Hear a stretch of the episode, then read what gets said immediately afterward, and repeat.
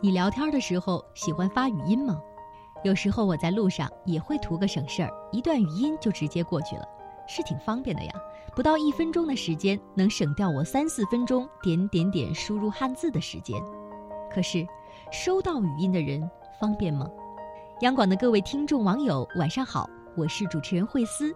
今天我想和大家分享作者凯子的文章，别给我发微信语音了。因为一件事，我现在减少了发语音的频率。去年回老家过年，跟老妈发了条语音：“妈，我买了大年二十九晚上七点半的飞机。”老妈也是回复神速，立马回复了个“知道了”。大年二十九下了飞机，发现天空都飘起了小雪，一过安检就看到老妈朝我挥手。老妈一脸着急地问我：“下雪晚点了吧？”你说七点到的飞机，怎么现在十点多了才到呀？八点那会儿打你电话也打不通，我就猜你肯定是在飞机上，肯定是晚点了。我愣了一下，才反应过来，原来老妈是把晚上七点半错听成了晚上七点到。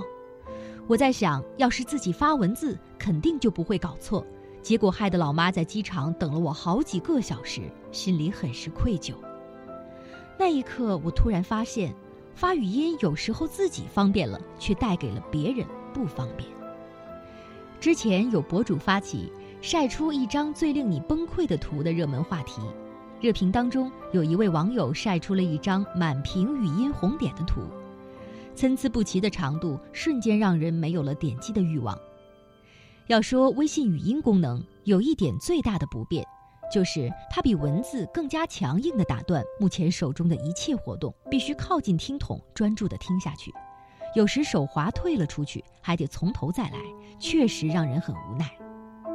有回中午去吃饭，吃完回公司时下起了大暴雨，正好微信响了，一个同事发的语音，雨太大根本听不到。出于礼貌，我打字说有什么事儿发文字吧，结果对话框又冒出了好几条语音。我到了办公室，打开才听到，他说他那边雨太大，不方便打字，出来吃饭没带伞，问我能不能给他送把伞。关键是，他刚刚吃饭的地方就在我附近，我本来可以顺便捎他一起回的。微信推出语音功能，解放了很多人的双手，就证明它是有价值所在的。可是，在我们认为语音方便省时的时候，不妨设身处地的想想。如果有人在你开会、上班和别人说话等等不方便的时候发来一连串的语音，你是否可以立即点开呢？不得不说，有时候自顾自的便利，实际上给别人增加了太多无形的不便。曾问过公司的同事们对爱发语音的人怎么看，于是马上收到了一堆吐槽。自从有了微信语音，让我充分认识到了一分钟有多漫长。唉，每次看到一堆语音发过来，脑袋都快炸了。听的时候不小心中断了，或者忘记了什么信息，还得从头再来。最可气的是，往往只能回复他最后一段语音的内容，可他却反过来质问我，到底有没有听清楚他说的话。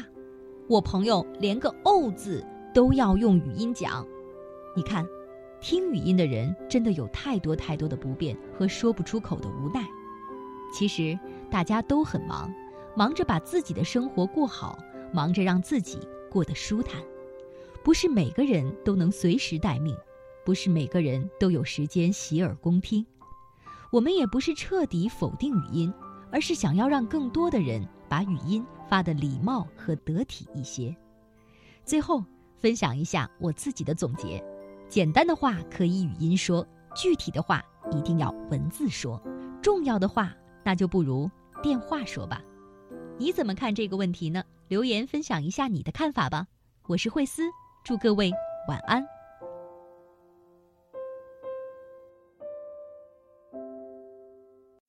记得早先少年时，大家诚诚恳恳，说一句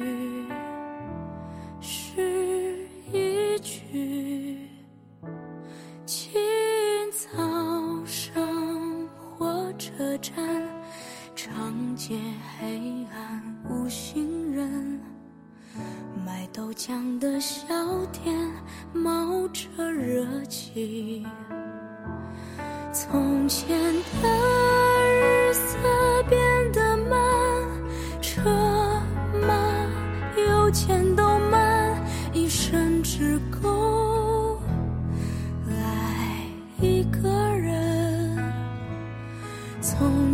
的锁也好看，钥匙精美有样子，你锁了。人家就懂了。